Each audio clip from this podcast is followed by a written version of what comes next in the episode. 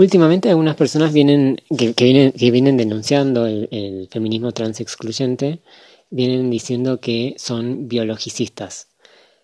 Que en, en parte eh, sí es cierto, porque para ellas nacemos con un sexo, eh, eso sin duda es biologicista, pero a la vez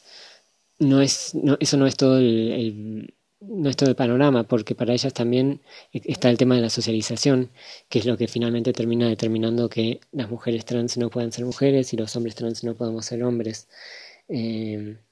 entonces, para mí, y bueno, para gran parte del movimiento trans y nuestros aliados, nos parece más productivo el término cisexismo, que de hecho es un término creado por el movimiento trans para entender el,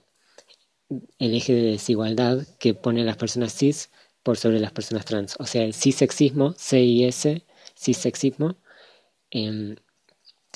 eh, en analogía con el racismo, con el sexismo, con el, con el heterosexismo, se trata de una desigualdad en este caso que pone a las personas cis, es decir, las personas que no son trans, por sobre las personas trans. Las las feministas radicales trans excluyentes, son claramente un ejemplo fuertísimo de cisexismo, pero en realidad el cisexismo, más allá de, de, la transfobia explícita, del odio explícito hacia lo trans, en realidad eh, se trata de toda una serie de supuestos en torno al cuerpo, al género, la relación que hay entre ciertos cuerpos y ciertas formas de ser en el mundo. Em, son cuestiones más estructurales que para mí sería muy interesante que eh, todas las personas que se consideran transincluyentes, o sea, feministas transincluyentes o simpatizantes de, las luchas trans en general, puedan revisar su, su cisexismo internalizado. Es decir, por ejemplo, también sería cisexista no solo echar a las personas trans em, de cualquier espacio o echar a las mujeres trans y las travestis de espacios que son para mujeres, sino que también es cisexista pensar que hay genitalidades más peligrosas que otras, en vez de pensar, bueno, hay em, prácticas o acciones de personas que son poco éticas, que son nocivas, sino atribuirle a cierta genitalidad em, un género y una forma de actuar en el mundo. Em, también es cisexista cuando a los tipos trans nos buscan incluir en el feminismo o en el movimiento de mujeres a partir de el argumento de que no somos realmente hombres, eh, ya sea porque tenemos por nuestra genitalidad o la genitalidad que presuponen que tenemos, o por lo que llaman la socialización femenina que supuestamente tenemos, Em, porque bueno, sí sexista porque termina negando la identidad varón de los varones trans y también porque esos mismos argumentos se usan a veces para echar a mujeres trans y travestis en espacios de mujeres. Em, y también termina habiendo cisexismo en muchos espacios que son espacios feministas, espacios de mujeres, donde se incluye a todas las identidades trans pero no a los varones cis. Eh, ¿Por qué digo esto? No porque sea necesariamente negativo que haya espacios em, de mujeres, siempre que incluyan mujeres cis, mujeres trans y travestis, porque, em,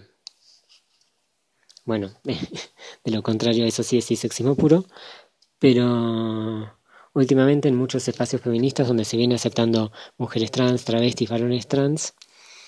sin embargo, a pesar de las buenas intenciones de, inclusión, termina habiendo una vigilancia corporal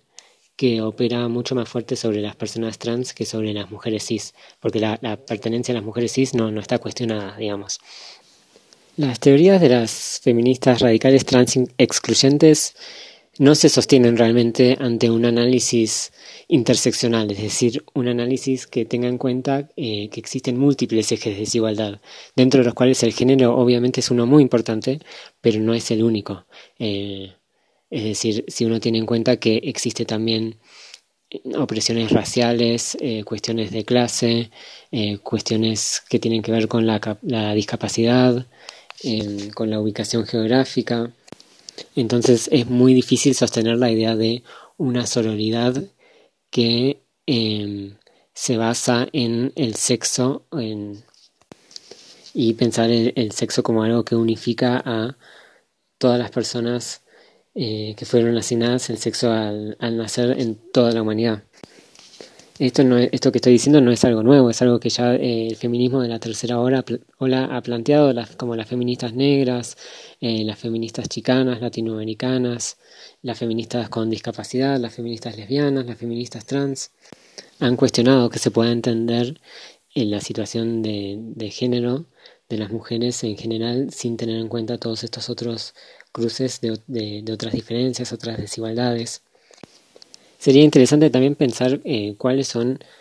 las condiciones que permiten que cierta rama del feminismo em, ignore todos los demás ejes de, desigualdad. Eh, y por ejemplo, acá se me ocurre un ejemplo, una historia que cuenta María Luisa Peralta, em, activista lesbiana, LGBT, que eh, tiene que ver con los debates que hubo en torno a, la inclusión o no de mujeres trans y travestis en encuentros nacionales de mujeres en Argentina o en encuentros feministas latinoamericanos y del Caribe. Que es que, bueno, esto es un debate que se fue dando a fines de, de los años 90, a principios de los 2000, y según el relato de María Luisa, hubo un momento clave que fue el Encuentro Nacional de Mujeres de Argentina en, en 2003 en Rosario, en el cual fueron muchas travestis mujeres trans como parte del movimiento de piqueteras. Y algunas mujeres cis empezaron a, gritar, ay, hay mujeres, digo, hay varones en el encuentro, infiltrados. Y las piqueteras miraron, se vieron, vieron que, que se estaban refiriendo a sus compañeras y dijeron, se plantaron y dijeron, no, las compañeras están con nosotras en el corte de ruta, entonces las compañeras tienen que estar con nosotras en el encuentro. De ninguna manera se, se estaban olvidando que existen otros cruces como eh, luchas de clase, eh, que, que, hacían que ellas entendieran que las personas asignadas al género masculino al, nacer no eran el enemigo principal que estaban causando todas sus opresiones, sino que se entretejen múltiples ejes de opresiones, desigualdades eh, y explotación. Algunas personas vienen diciendo que hoy el feminismo se está enfrentando a un nuevo desafío que es ver qué hace con las personas trans y sobre todo mujeres trans y travestis. Pero hay un doble error en esa creencia. Por un lado, porque ya por lo menos desde la década de 70 hay una rama del feminismo que se opone virulentamente a la, incluso a la mera existencia de personas trans. Y eso en Argentina lo podemos ver por lo menos desde la década del 90, eh, primero cuando algunas em, feministas eh, se sumaron a las marchas del orgullo y bueno, algunas de ellas eh, se oponían a que hubiese travestis en esas marchas. Em, y bueno, poco después también empezaron a tratar de no dejar entrar a mujeres trans y travestis a los encuentros feministas latinoamericanos y del Caribe o a los encuentros nacionales de mujeres. Em, pero además hay otra, una segunda, un segundo error en creer que bueno, el feminismo hoy tiene que ver qué hace con las personas trans, em, que es que el feminismo nunca fue completamente cis, o sea, nunca, nunca las personas cis fueron dueñas del feminismo. Eh, siempre hubo personas trans construyendo el feminismo. Cuando aparecieron las, feministas trans excluyentes, justamente aparecieron ya escandalizadas porque ya había mujeres trans y, travestis o, bueno, la identidad de género propia de, em, de, cada lugar, porque las identidades de género son situadas. Em, es decir, ya había personas trans dentro de comunidades feministas, comunidades lesbianas. Em, en Argentina, incluso si solo por, mencionar una lucha que es la lucha por el aborto, em, la campaña por el derecho al aborto, cuando sacó su primera, su primerísima lista de adhesiones allá por el 2005, eh, entre las primeras firmantes eh, hubo organizaciones trans. Eh, y bueno, creo que todos, todas, todos hemos visto fotos de Luana Berkins y Ana Zacayán, o las hemos visto en las marchas em, con el pañuelo verde antes, muchísimo antes que, muchas otras personas. Em,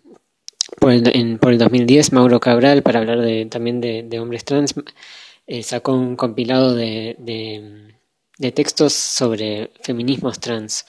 O sea que el feminismo no tiene por qué defender su pureza cis en contra de una supuesta arremetida trans porque nunca fue 100% cis. Y por lo tanto sus logros se deben tanto a los aportes de mujeres cis como a los aportes de personas trans. ¿Cuál es el fundamento teórico de, por el cual el, feminismo radical es transexcluyente? Bueno, por un lado entienden que todas las personas nacemos con un sexo, eh, que en el caso de las personas que nacen con sexo femenino o como hembras, entre comillas, como a veces dicen, esa es la fuente de, su opresión, o sea, su capacidad reproductiva, su, sexo. Eh, y por otro lado eh, está el género, que para ellas, bueno, ahí, si el sexo es biológico, el género es la socialización de las personas para ser hombres, para ser mujeres, pero ellas entienden que hay un vínculo esencial entre el sexo y el género, es decir, no es que los separan y entonces piensan, bueno, por un lado está el sexo, pero por otro lado el género es algo eh, más socialmente construido, más libre. Eh, no, ellas piensan que una persona nace con un sexo, entonces le corresponde, o sea, si nace hembra, les corresponde, va a tener una socialización femenina y va a a ser socializada, va a ser criada para ser oprimida. Y si alguien nace con el sexo masculino como macho, eh, es socializado para ser opresor. O sea, a través de esa socialización es que se produce el sexismo. Entonces, bueno, las mujeres trans jamás podrían ser mujeres para ellas porque nunca fueron socializadas en el sexo femenino. Bueno, lo más obvio quizás es que piensan que las mujeres trans, las travestis en realidad son hombres o quizás que no son hombres pero que sí portan dentro de sí algún tipo de esencia del patriarcado y que entonces vienen a colonizar y violentar los espacios de mujeres, em, porque claro, la, este tipo de feminismo también piensa que las relaciones entre hombres y mujeres son siempre o principalmente vínculos de opresión y nada más. Em, bueno, también piensan que los varones trans o las masculinidades trans en general en realidad somos mujeres de hecho, a veces nos, nos vienen llamando hembras humanas y alternan entre a veces pensar que sufrimos automisoginia y que entonces fuimos colonizados por, por el patriarcado y, tratan de convencernos de volver, entre comillas, a ser mujer, em, que es lo que en realidad creen que somos. Em, o a veces piensan que somos traidores de género, los hombres trans, las masculinidades trans, porque estaríamos buscando algún tipo de poder patriarcal Em, para mejorar nuestro estatus en la sociedad, pero de todas formas no, no suelen atacarnos tan viciosamente como las feminidades trans. Podemos encontrar muchos eh, problemas con, con, estos supuestos teóricos. Por un lado, eh, para ellas el sexo es algo con lo que se nace, mientras que ya eso no, es, no, es, algo que se crea desde las ciencias sociales ni, ni desde otros feminismos. El sexo se entiende como algo que no está predefinido por el cuerpo, sino como algo que se construye en cada sociedad, por ejemplo, en la nuestra está construida por un régimen médico legal que asigna ciertos sexos al, nacer de cada persona, pero las características para asignar ese sexo no son estables a lo largo del tiempo. Por otro lado, también podemos encontrar fallas con el argumento de la socialización.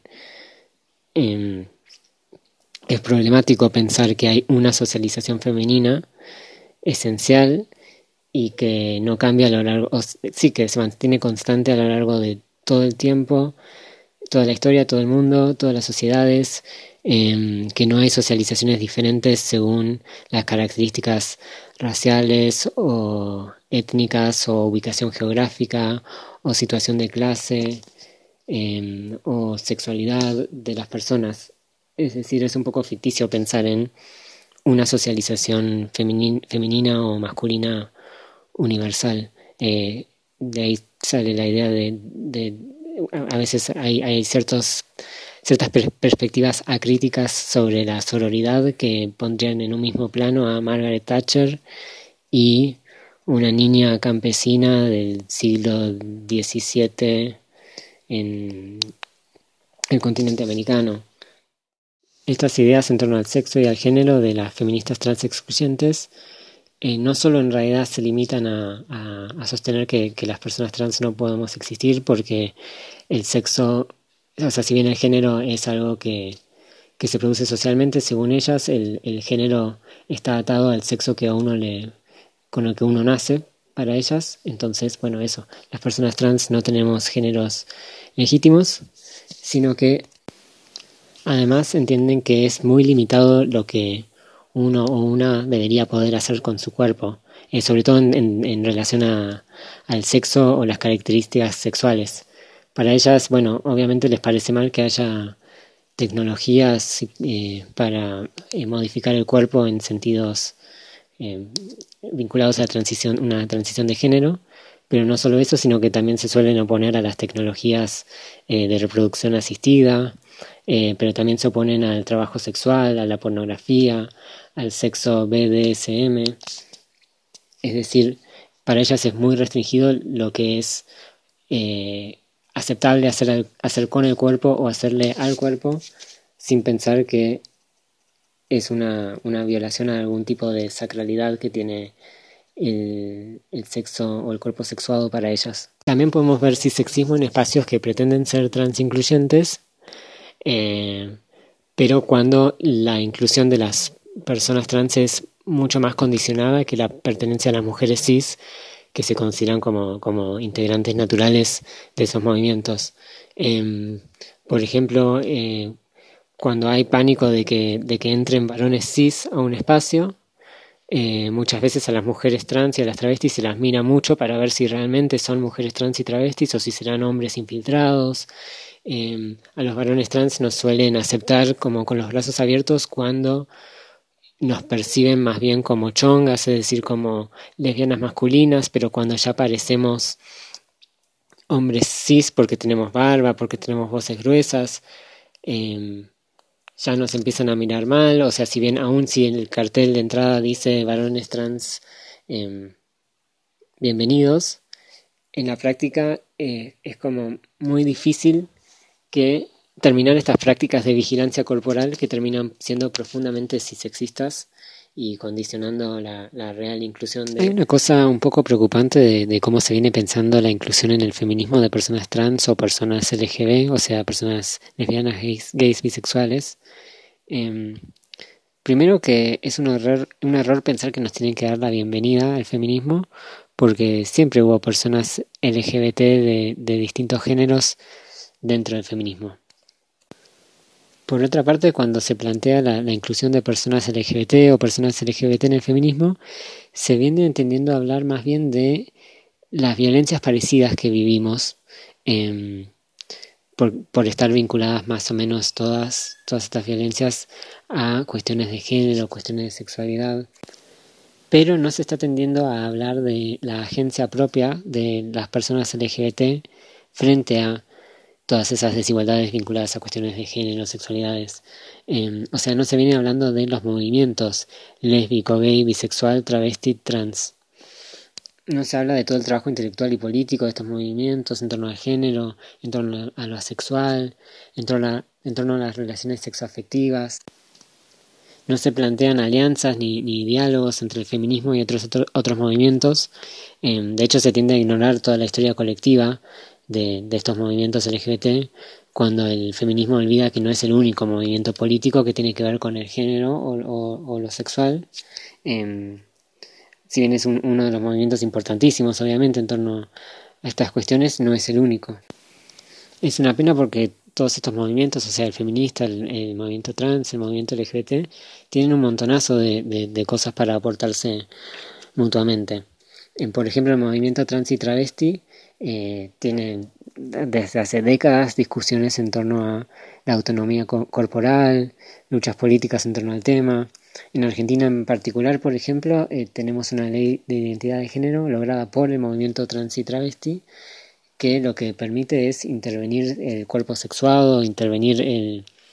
género legal sin ninguna tutela médica ni estatal. De ahí sería interesante, por ejemplo, eh, sacar aportes para pensar en, profundizar los derechos eh, vinculados a la autonomía corporal que tienen que ver con la reproducción y la no reproducción. Sin embargo, en las discusiones en torno al aborto, en la medida en que se incluyó a lo trans, se, tendió a incluir más bien como, bueno, em, cuerpos gestantes o cuerpos con posibilidad de gestar, que por lo tanto también son afectados por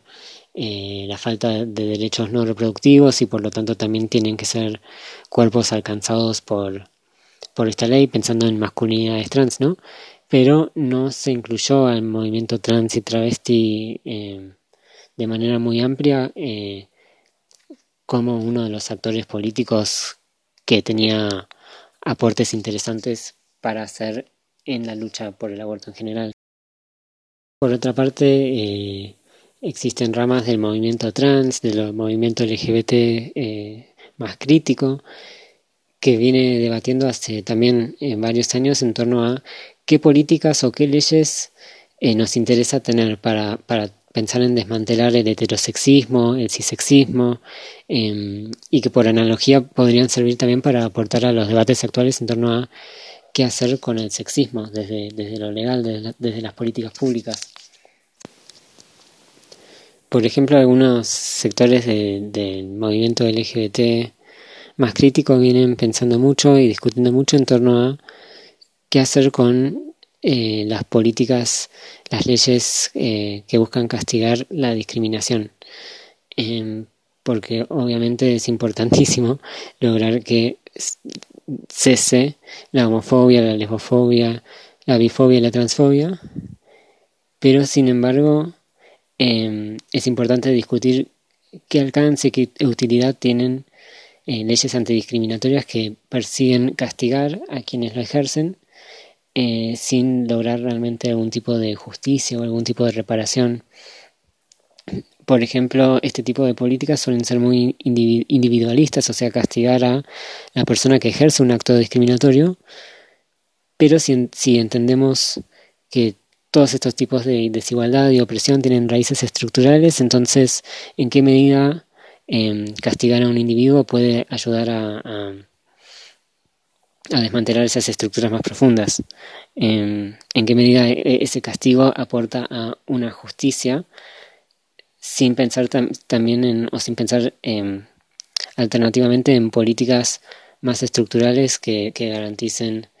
el, el, acceso a la salud, a la educación, a la vivienda, al trabajo, eh, que son todas cuestiones que, que, hacen a la vulnerabilidad de colectivos LGBT más allá de los ataques individuales de, personas que discriminan. Eh, y por otro lado, también todos estos tipos de políticas que apuntan al castigo, que apuntan a fortalecer el sistema penal, el, poder policial para tratar de, frenar la discriminación, lo que pasa es que terminan afectando desproporcionadamente a grupos sociales que ya son altamente vulnerables. Eh, a este tipo de violencia institucional, como por ejemplo habitantes de villas, eh, trabajadores y trabajadoras de la vía pública, personas migrantes, em, personas eh, trabajadoras sexuales, em, bueno, muchas personas trans, por, no ir más lejos, eh, si bien las políticas antidiscriminatorias buscarían protegerlas, en definitiva las personas trans, sobre todo travestis, mujeres trans de sectores populares, que no le serviría mucho eh, reforzar el sistema penal, el, eh, el, mismo sistema penal, el mismo sistema policial que actúa en su contra. De hecho, muchas de estas reflexiones que se hacen dentro del movimiento LGBT vienen de, de lecturas y, diálogos con otros movimientos, tales como el feminismo negro, que, pienso en Angela Davis, por ejemplo, que, que plantea que hay que pensar en, en una justicia que, que repare, que apunte más a lo estructural y que no se quede solamente en el castigo. Quizás algunas personas piensan que no vale la pena detenerse mucho en, el tema de las feministas radicales trans excluyentes porque parecen ser una minoría o una corriente marginal, pero la verdad es que no hay que subestimar la capacidad que tienen para producir daño. Por ejemplo, entre, fines de los 70 y principios de los 80, el gobierno estadounidense convocó a una de las principales teóricas de, esta corriente del feminismo, Janice Raymond, para evaluar si, si el gobierno iba a seguir cubriendo o no em, los, algunos centros de salud que había que, que, cubrían temas de salud transicional, es decir, cirugías y hormonas para personas trans. Eh, porque hasta ese momento en algunos centros universitarios, algunos centros de salud públicos, el, el gobierno estadounidense los cubría. Eh, Janice Raymond, que es la persona que convocaron, eh, escribió un libro llamado El Imperio Transexual, en el cual establece que las mujeres trans por su mera existencia violan el, sexo femenino, sobre todo cuando se operan o cuando se hormonan. Y también piensa que son una de las principales herramientas que tiene el patriarcado para infiltrarse en los espacios de mujeres y colonizar estos espacios. Y acá quería hacer un paréntesis que es que hoy hay, personas que tienen una transfobia que quizás parece un poco más tibia, más leve, y que dudan de incluir o no a las mujeres trans y travestis en espacio de mujeres porque piensan que quizás su socialización masculina, entre comillas, las va a llevar a ocupar demasiado espacio, hablar muy fuerte, ser violentas. Eh, y esto quizás parece una exclusión más, más light, como una transfobia más light, pero la realidad es que la lógica subyacente es la misma, es el, es el cisexismo. Y volviendo a Janice Raymond, lo que ella recomendó es que el gobierno estadounidense cortara los fondos públicos para la salud trans y como consecuencia durante los siguientes 30 40 años no hubo ninguna eh, cobertura pública y las coberturas privadas también inspirándose en, las políticas del gobierno nacional también dejaron de cubrir eh, los tratamientos de salud transicional y recién en los últimos años se está pudiendo volver a tener algún tipo de cobertura. Sé que esto estamos hablando de otro contexto geográfico, otro contexto histórico, em, y que no se puede no se puede directamente, pero últimamente en distintas partes del mundo las feministas radicales trans excluyentes se vienen aliando con algunos sectores de la ultraderecha porque en definitiva comparten muchos de los mismos principios cisexistas, homofóbicos, bifóbicos y antisexo. Acá en Argentina no, no conozco que se haya producido todavía ese tipo de alianza, pero podemos ver las semejanzas entre el discurso de las feministas radicales y organizaciones de derecha tales como Con mis hijos no te metas, que luchan contra lo que llaman la ideología de género y que tienen muchísimo financiamiento a nivel internacional. Ahora este tipo de organizaciones de derecha están ocupadas con el aborto, con la educación sexual, pero los movimientos trans y LGBT en general las conocen desde hace años justamente por sus posturas anti-LGBT. De hecho, las primeras referencias a la ideología de género tenían que ver eh, con las personas trans específicamente, como cuando el Papa Bergoglio dijo que las personas trans no respetamos el orden de la creación y nos comparó con las armas nucleares, o cuando llegaron a Latinoamérica camiones em, que tienen escrito bien grande a los costados frases como no dejes que te engañen, los hombres tienen pene, las mujeres tienen vagina, si naciste hombre siempre vas a ser hombre, si naciste mujer siempre vas a ser mujer. Eh, en ese sentido es clave que se empiecen a escuchar los análisis y las producciones intelectuales de las personas trans en torno a estas cuestiones, porque no solo somos eh, uno de los colectivos más perjudicados por estos discursos desde hace años, sino que también hemos respondido como colectivo con teoría y con organización. También es clave para ello que se den las condiciones materiales para que las personas trans podamos seguir produciendo intelectualmente. Obviamente no toda producción intelectual tiene sí o sí que quedarse en ámbitos universitarios o académicos, pero igualmente es alarmante que literalmente puedo contar con una mano eh, las personas trans que hoy en día tenemos algún tipo de beca de investigación o cargo docente universitario en Argentina. Ya de por sí sigue siendo difícil acceder a estudios universitarios, en parte por las condiciones de vida de la mayoría de la población trans, pero también porque casi ninguna universidad del país cumple realmente con la ley de identidad de género, sobre todo en, lo que se refiere a inscribir a las personas con el nombre y el género que corresponde. Eh, por eso quiero hacer un llamamiento a que quienes trabajan en el sistema universitario, científico o de investigación en general averigüen si, si, su institución cumple con la ley de identidad de género y que empiecen a tomar acciones para desmantelar el cisexismo en este ámbito. En los últimos años, una parte del movimiento LGBT argentino, como por ejemplo la columna Orgullo en Lucha, ha enarbolado consignas como no en nuestro nombre, que se han usado para problematizar eh, aquellas leyes que dicen proteger a las personas LGBT de manera especial, pero a costa de otros grupos sociales. Eh, y esta idea ha sido tomada por, algunos, por algunas abogadas feministas y otras pensadoras. Más a nivel teórico, eh, algunos y algunas pensadores LGBT han, han inventado conceptos tales como pinkwashing o como homonacionalismo para referirse a todas estas políticas que buscan caracterizar a las personas LGBT eh, o al menos aquellas personas LGBT que se consideran más, más privilegiadas, como más, más dignas de atención como, como buenos ciudadanos, buenas ciudadanas a ser protegidas por las leyes, al mismo tiempo que en el mismo gesto son políticas que relegan a otras personas, a otros grupos sociales, a, estatus, a un estatus de menos ciudadanos o no ciudadanos.